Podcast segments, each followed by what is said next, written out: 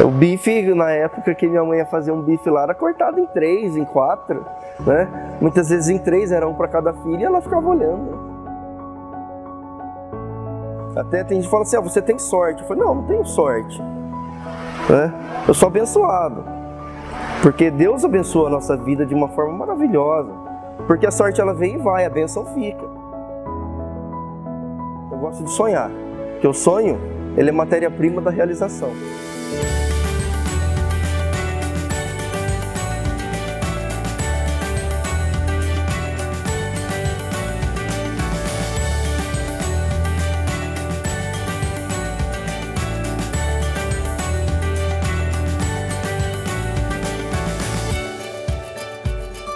Eu sou o Leandro, Leandro Antoniazzi, nasci aqui em Oswaldo Cruz mesmo.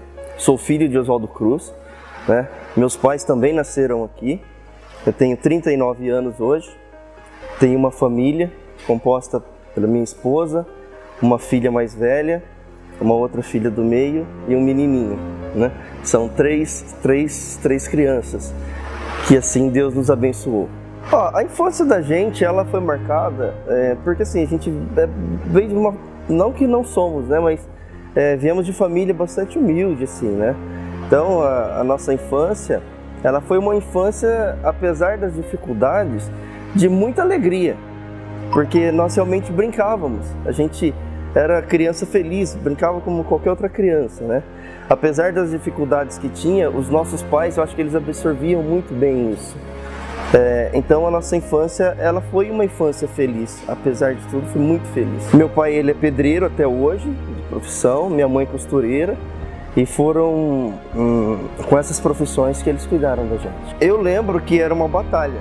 A gente, apesar de ser criança, como eu falei, eles batalhavam muito. Meu pai trabalhava de domingo a domingo. Ele trabalhava numa empresa é, prestando serviço de, de, de pedreiro, né? E depois de algum tempo, ele resolveu trabalhar por conta. Mas mesmo enquanto ele estava nessa empresa, ele trabalhava de final de semana para poder completar o ganho ali, para poder manter a família, né?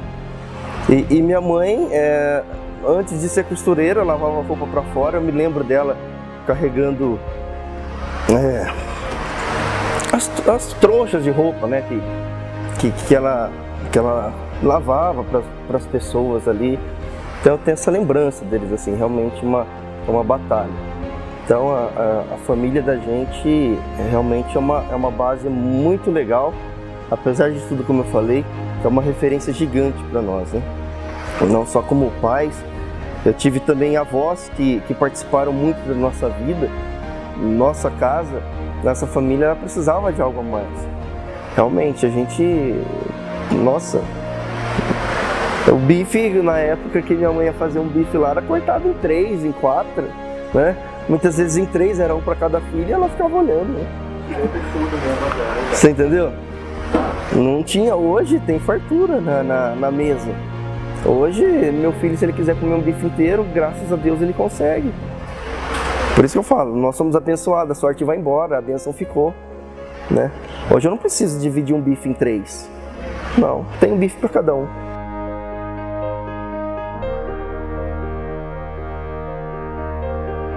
Porque assim, a nossa família parece que tem, tem venda, né? No, no, corre venda, tanto no, no, na minha avó materna, né? sempre, até hoje ela guarda coisas que ela ganhou, foi bonificada quando vendia. E meu avô paterno também, ele sempre teve sítio, então vendia as coisas e tal. Aí um dia ele falou assim: ó, vamos fazer umas vassouras aqui e você vai vender comigo. Aí nós saímos, pequenininho, ele com umas vassouras umas vassouras ali nas costas, falou, agora vai lá e oferece para aquela dona lá. E a vergonha que eu tive. então, é, brincadeiras à parte, o primeiro contato que nós tivemos foi esse aí, de oferecer uma vassoura ali para uma senhora, para ela poder comprar. Claro que isso não era uma profissão, mas eu, eu lembro que isso ficou marcado, porque tinha que oferecer algo para alguém. Eu tinha que mostrar isso para alguém. O trabalho né, chegou na minha vida muito cedo. É. É, como eu te disse, meu pai ele é, é, pedreiro ainda até hoje. E eu me lembro que quando a gente era. Porque antes não tinha esse problema, ah, não pode trabalhar quando não é tal. Então o trabalho na, na época era uma, era um troféu para quem conseguia, né? É, então, desde cedo, os pais encaminhavam a gente é, para esse, esse lado do trabalho. E meu pai, como pedreiro, ele nos levava. Então, eu ajudava meu pai em algumas, em algumas obras a fazer esse, esse papel de servente, vamos colocar assim. E eu me lembro que em uma dessas obras, era em um domingo, eu tava, estava trabalhando lá com ele e chegou um rapaz, até já é falecido o Batata, e ele trabalhava na quitanda Ponto Certo aqui, em Oswaldo Cruz. E meu pai falou, ó, oh, você não, que anda bastante aí na rua aí, não conhece ninguém é, que tá precisando de um menino para trabalhar, para dar dó esse menino carregando massa aqui para mim aqui, eu quero, tinha que arrumar outra coisa para ele. Ele falou, não, conheço, tem, tem uma loja aqui que tá precisando. Onde que é? Lipabras, né? Lipabras é uma antiga papelaria que onde foi, nossa, foi uma escola para mim, eu guardo essa, essa empresa no meu coração, assim, com uma gratidão enorme. Então eu comecei, aí no outro dia, minha mãe cedinho foi comigo até, até a loja, chegamos lá e fomos contratados. Aí batemos um papo, fomos contratados, só que era um trabalho temporário, né? E era para cobrir final de ano, mais janeiro ali, coisas de dois meses no máximo, não me lembro o tempo. E eu sei que eu fiquei lá e um dia a, a dona Tereza chegou e falou assim para mim, ó, o outro rapaz que tá aí não vai vir mais, você fica aí? Eu falei, não, não vou ficar não. você não vai? Eu falei, não, não vou ficar. Eu vou, eu vou para casa, eu vou estudar o ano que vem. Eu vou estudar. Ah, então você não vai? Não. Tá bom, fui embora, cheguei à tarde contei pra minha mãe, né?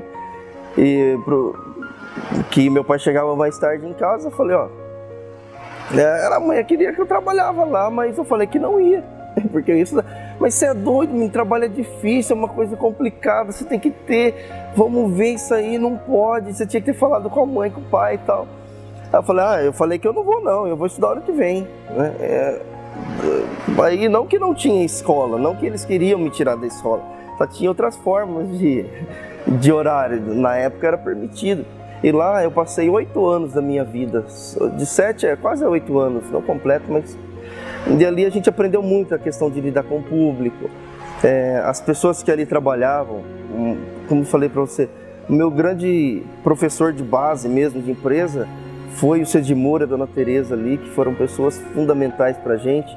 E eu me lembro muito da Dona Tereza valorizando a minha pessoa ali, né? Mesmo pequenininha, eu lembro dela falando, esse menino é espertinho e tal, cumpre as coisas direitinho. Então ali eu comecei a pegar o gosto do trabalho. E eu sempre fui um cara sonhador. Desde jovem, eu queria ter, eu sonhava muito ter uma família. Eu ficava muito com receio de não conseguir formar uma família, porque precisava de um trabalho. E ali eu comecei a imaginar, comecei a sonhar, falei, poxa vida, agora eu estou trabalhando, tenho meu dinheiro, daí então eu vou, vou conseguir lá para frente ter uma formar uma família e tal. Essa empresa ela veio a, a, a parar com as suas atividades no Oswaldo Cruz, veio uma outra papelaria ali e ali me chamaram, eu fiquei ali. Só que ali o período de foi muito curto.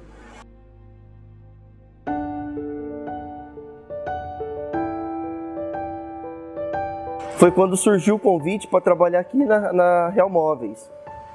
Né? Então, é, eu vim para cá em, no ano de 2000, é, 2001. Eu cheguei na Real Móveis no ano de 2001 e trabalhei aqui até o ano de 2004. Dia 20 de agosto de 2000 eu entrei, dia 20 de agosto de 2005, perdão, eu saí da loja. Então foram quatro anos trabalhando aqui. Eu era vendedor. A gente atendia normal, vendia. Só que eu sempre buscava algo a mais. Eu procurava ver como que é, de onde vinha a mercadoria, sabe? Não perguntava, mas procurava é, dar uma saber, sabe? Aquela, aquela curiosidade sempre batia. É, como que era formado os preços, tentava descobrir assim como que calculava preço. Eu ficava imaginando como que um dono de loja tem salário. Então essas curiosidades foram despertando na gente, né? E essa vontade de, de buscar é, crescer, como eu falei, formar uma família, ela veio numa oportunidade bacana. Porque a minha primeira investi o meu primeiro investimento foi arrumar minha namorada, né? que hoje é minha esposa. E quando eu comecei a trabalhar aqui na loja, eu vi essa oportunidade de poder formar uma família. Porque em questão salarial, o meu limite era eu. Eu só tinha que me dedicar. Eu escolhia, ou eu me dedicava para o meu trabalho aqui, eu fazia realizar minhas vendas, ou eu fazia corpo mole, entendeu? Então eu tinha que correr atrás de venda. Esse desejo de ter algum negócio foi quando eu percebi assim, poxa vida, eu tenho, é, eu já trabalho no risco. Eu vinha trabalhar, eu tinha um valor mínimo para se ganhar, mas não era o suficiente para me manter aquela que seria a minha família, né?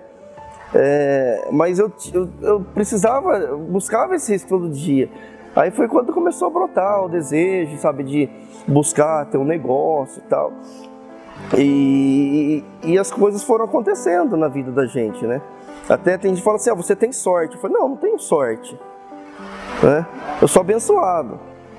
Porque Deus abençoa a nossa vida de uma forma maravilhosa. Porque a sorte ela vem e vai, a benção fica.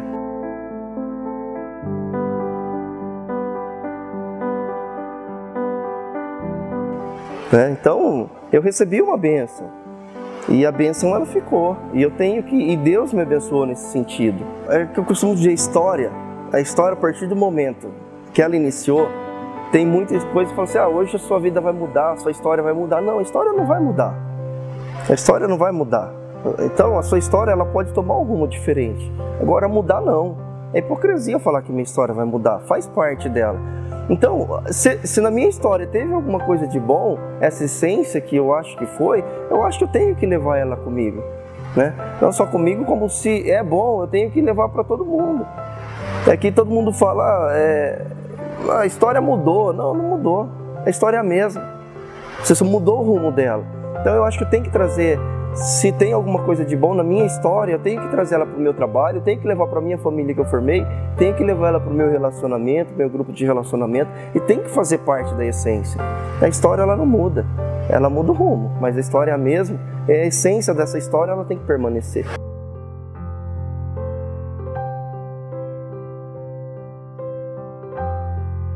Desde o início sempre teve dificuldade. A dificuldade faz parte, né?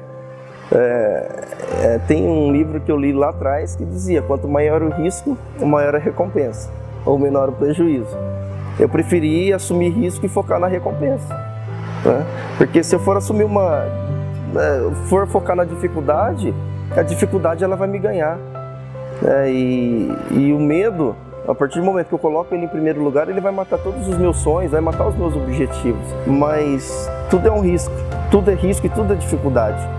Só que o foco não deve ser nem no risco nem na dificuldade.